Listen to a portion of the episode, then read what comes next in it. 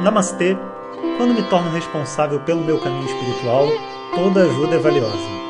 Bem-vindos ao podcast diário do nosso professor Jonas Mazetti, na série Vedanta na Veia em Tempos de Quarentena. Om Om Bom dia pessoal. O caminho de Vedanta pode se iniciar por muitas portas. Sempre que a gente chega até Vedanta, a gente chega em geral com algum tipo de problema ou até mesmo um problema cognitivo, sabe? Eu vou explicar o que, que é isso. Às vezes a pessoa né, vai chegar assim, sei lá, tendo se separado e buscando uma nova visão de vida, ou querendo se separar e não tendo força para fazer isso.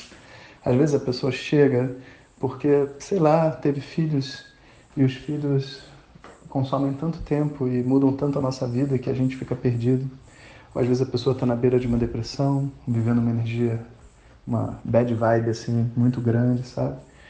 E aí ela está buscando por respostas espirituais. Mas existe também um outro tipo de problema que não é um problema real, material, sabe? Não tenho uma bad vibe, eu não estou em depressão, eu estou até trabalhando, vivendo a minha vida bem. Acontece que eu não consigo enxergar um propósito. Eu não consigo enxergar uma meta maior. Eu não consigo enxergar uma razão para eu estar fazendo o que eu estou fazendo, sabe? Quando a gente entra então nessa energia, né, a gente diz que um problema cognitivo no sentido de que ao pensar sobre o mundo, ao cognizar sobre o mundo, a conta não fecha. Então, eu também busco por uma espiritualidade, não para sair de uma crise emocional ou psicológica, mas para resolver um problema mais existencial ou fundamental da minha jornada aqui dentro. Não existe de verdade uma coisa ser melhor do que a outra. Na verdade, são dois lados de uma mesma moeda que é a nossa individualidade. A gente tem diversos problemas para resolver, práticos, que Vedanta não vai resolver, emocionais e psicológicos, que Vedanta vai ajudar a resolver, e os problemas cognitivos, que Vedanta vai erradicar da vida de uma pessoa, sabe? Então, seja lá pelo motivo que você entra, o, é como se o estudo adquirisse uma forma, sabe, para ajudar você naquela sua dificuldade. Vamos fazer uma metáfora, né? Se a gente imaginar assim um treinador de futebol, sabe, que está recebendo um menininho que vai querer aprender a jogar futebol, cada pessoa talvez tenha uma dificuldade diferente, sabe? Talvez uma pessoa precise de mais condicionamento físico, outro precisa de mais autoconfiança, e outro precisa baixar a bola, sabe? Porque é muito arrogante, não passa a bola. Cada um tem uma dificuldade. Então, o treinador, né, que é o professor nesse contexto, ele precisa ir até a pessoa, entrar dentro do mundo dela e mostrar para ela, a partir do mundo dela, o que é ser um atleta.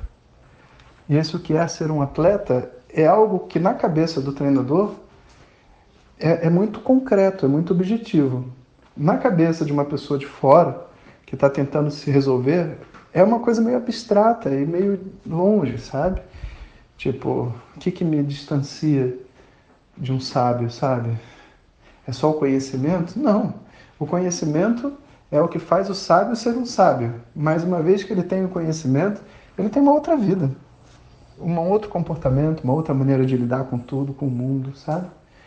Então, essa pessoa que está interessada nesse conhecimento para ser uma pessoa livre, ela também passa por um processo interno, que é de verdade na tradição védica o que é chamado de yoga. O processo de transformação pessoal né, que a gente vai fazer ao ter um objetivo de autoconhecimento, um objetivo maior na nossa vida, né, ou simplesmente porque a gente quer viver com mais qualidade de vida. E mais qualidade de vida significa menos problema emocional, menos ansiedade, menos insegurança, menos medo, Todas essas coisas vão atrapalhar a minha qualidade de vida. Então, são muitas portas. E o professor, então, ele adquire uma forma para poder ajudar a gente a conectar o problema real do mundo, né, o problema que está acontecendo, com o conhecimento milenar que vem viajando né, de gerações para gerações, de mestre para discípulo, de mestre para discípulo, e em cada momento sociocultural ele naturalmente vai ter que contribuir de uma forma diferente. Isso é importante a gente dizer, porque senão a gente fica com um discurso ortodoxo, sabe, de que o conhecimento de Vedanta, na verdade, não é assim. Conhecimento de Vedanta, na verdade, não fala sobre emoções. Conhecimento de Vedanta é para você que já renunciou, está vivendo na floresta, você está entendendo? E esse tipo de discurso, esse tipo de atitude não leva a lugar nenhum, porque a gente não está vivendo na floresta, a gente, sabe, não é indiano, a gente não sabe nem cantar os mantras direito, a maioria de nós, sabe? A gente não sabe nada. E a gente tem um problema prático para resolver, que é eu tenho aqui uma vida, uma família, eu quero ser feliz. E eu tenho emoções, e as emoções fazem parte do meu problema. Como que eu posso sugerir a solução da minha existência humana desconsiderando a minha condição sociocultural? Isso não faz sentido nenhum. E para falar a verdade, se fosse isso, você não precisava de um mestre, você só precisava, sabe, de um gravador. Porque, porque você aperta o botão do gravador e escuta as aulas né, das outras pessoas deram, que não foi para você, mas que é tudo igual mesmo, vai dar tudo certo. Mas não funciona assim. Quando você escuta uma aula que é feita para você, no momento de vida que você está vivendo, é uma explosão dentro da mente. Você sente, o seu corpo se arrepia. Sabe? Você se sente vivo e você vê a esperança, sabe? A, a, a porta de que é possível um encontro comigo mesmo, apesar de todos os problemas que eu estou vivendo. Essa é a verdadeira força de um ensino tradicional. E é isso que a gente vai fazer hoje, mais tarde, no Vedanta na Veia, por acaso, né? É o que a gente vai estar fazendo. Hoje é o primeiro dia de curso. E a gente vai ter que escolher uma porta. A primeira porta são os relacionamentos afetivos. Porque nessa situação de quarentena onde a gente vive, que a gente, entre aspas, foi obrigado ou, é, sei lá, jogado nessa situação onde a gente convivia talvez 10% do nosso tempo, né? Porque todo mundo saía para trabalhar e só chegava em casa de noite cansado para uma breve conversa, uma janta e depois talvez fazer alguma coisa juntos no final de semana. Para agora a gente vive 12 horas por dia acordado, um olhando para a cara do outro, os dois de home office, ou se não, muito mais em casa do que antes. E naturalmente o espaço das duas pessoas diminui, as, os problemas mal resolvidos vão assim é, eclodir, né? Porque a mente foi feita para isso, para resolver problemas. Se a pessoa com quem o problema está ali, o problema vai vir. E eu não tenho tantos instrumentos assim para resolver esses problemas. Então, uma coisa que era para ser extremamente gratificante, né, que é passar mais tempo com a família e com os filhos e tudo mais, pode virar um verdadeiro inferno, sabe? E essa esse dilema vai ser a nossa porta de entrada de hoje. A compreensão de que se a felicidade não depende do mundo externo, como que eu faço, sabe, para poder trazer isso para dentro e poder conviver com a minha família de forma objetiva? Contribuindo para eles e recebendo deles também a contribuição para a minha vida. Né? Esse é um, é um desafio, é um desafio que nós estamos enfrentando em conjunto na quarentena, mas é um desafio que a humanidade enfrenta há muito, muito tempo. A única coisa que está acontecendo é que todo mundo está sendo obrigado a conviver.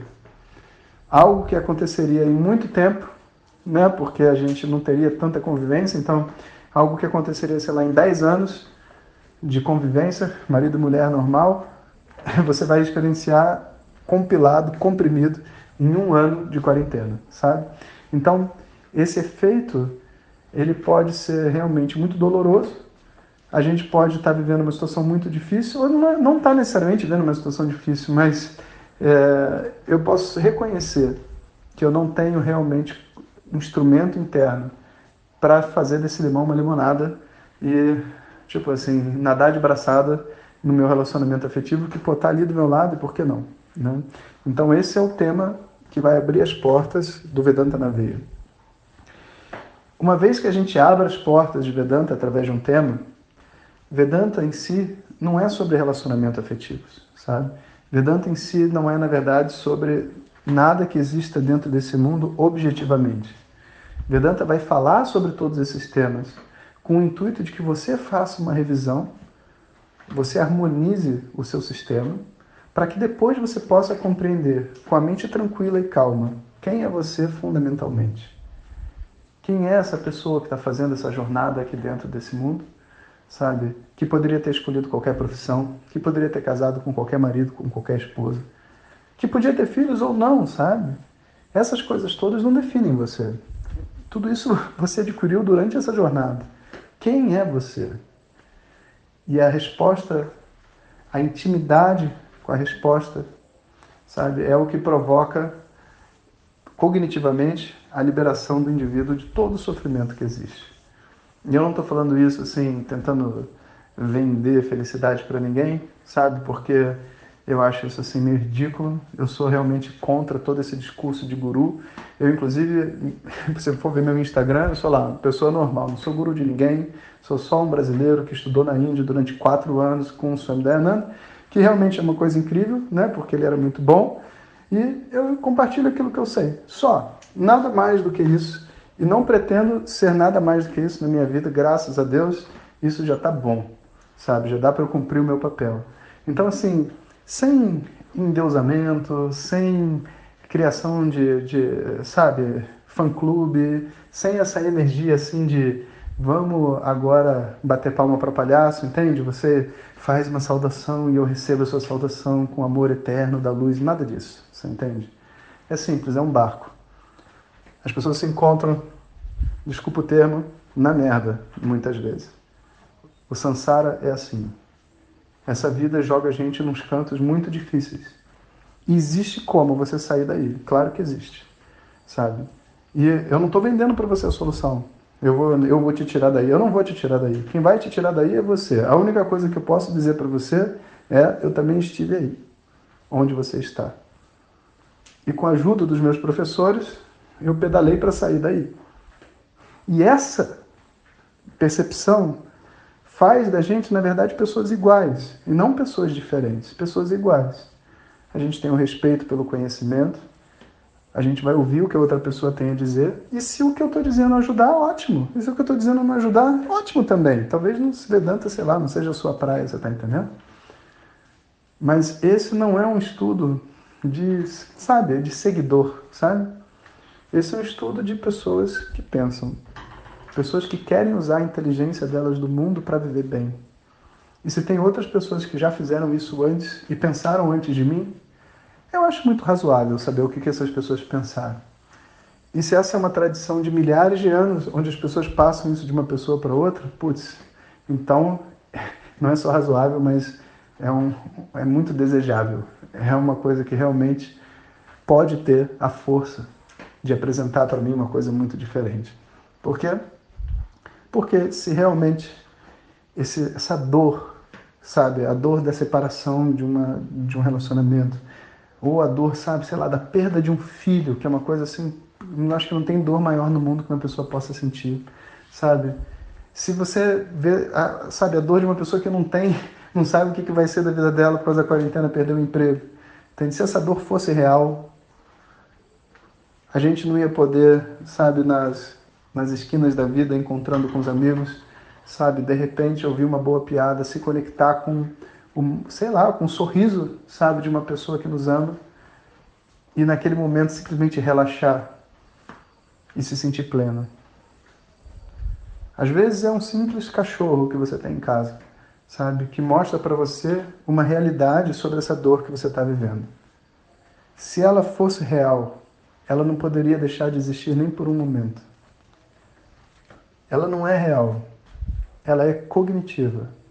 Ela depende de um processo de pensamento que você tem. E você não vai desligar a mente, né? Tipo assim, isso seria uma burrice. Tipo assim, você está com dor de cabeça, então corta a cabeça. Não, não é isso, sabe? Não vamos meditar e silenciar a mente para não mais sofrer. Não é isso. Vamos aprender a pensar. Porque de repente a gente está pensando errado, sabe? De repente tem algum erro no nosso processo de pensamento. De repente isso possa, pode ser corrigido, eu posso entender o mundo de uma outra maneira. De repente a separação não foi tão ruim assim, sabe? Não foi tão ruim assim. E esse, essa é a força. Essa é a força que está por detrás de Vedanta.